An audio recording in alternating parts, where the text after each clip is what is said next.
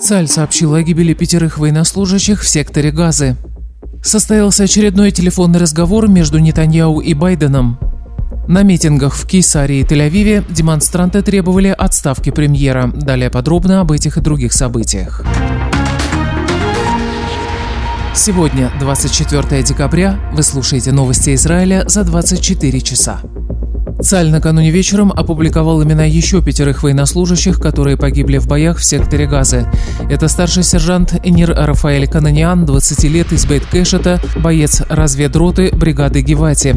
Старший сержант Бархан Укаси, 22 года, из Бейт-Шемиша, боец разведроты бригады Гевати.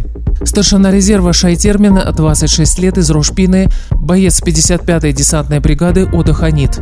Прапорщик резерва Александр Шпиц, 41 год, из Кармиеля, боец батальона 55-й десантной бригады Ода Ханит. Капитан Ошри Моше Бусхак, 22 года, из Хайфы, офицер разведроты бригады Нахаль.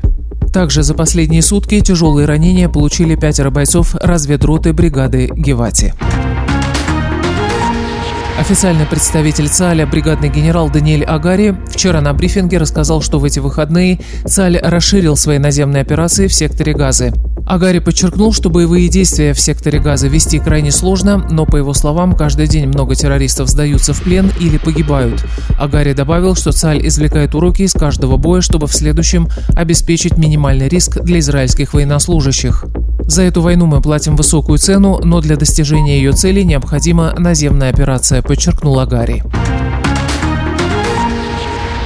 Силы ЦАЛЯ при содействии общей службы безопасности уничтожили посредством точечного удара, нанесенного истребителем Хасана Атраша, отвечавшего за торговлю, производство и поставки оружия боевому крылу Хамаса. Кроме того, Атраш принимал участие в контрабанде оружия в сектор Газы.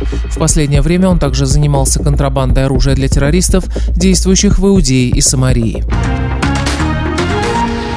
Вчера состоялась телефонная беседа между премьером Бенямином Нетаньяу и президентом США Джо Байденом. Как сообщает Белый дом, в течение 45 минут главы государств обсуждали положение в Газе. Из канцелярии главы израильского правительства сообщили, что Нетаньяу выразил признательность президенту за позицию США в Совбезе ООН, а также разъяснил, что Израиль продолжит войну до полного достижения всех поставленных целей. Кейсарии вчера прошел митинг в поддержку семей похищенных израильтян. В нем приняли участие сотни человек. Участники мероприятия требовали немедленной отставки главы правительства Бениамина Нетаньяу. Одним из выступающих на митинге был Рони Нейман, дядя Ротем Нейман, убитый террористами на музыкальном фестивале в Раиме. Он заявил, что глава правительства, отправляющий солдат на войну, но боящийся прийти на похороны убитых, обязан покинуть пост. Нейман также заявил, если освобождение убийцы его племянницы поможет вернуть домой похищенных, он не будет возражать против этого шага. Многотысячный митинг прошел и в Тель-Авиве. На нем также звучали призывы к отставке главы правительства. Между тем, Хамас настаивает на целом ряде требований в обмен на освобождение израильских заложников, постоянное прекращение огня и вывод Цали из сектора.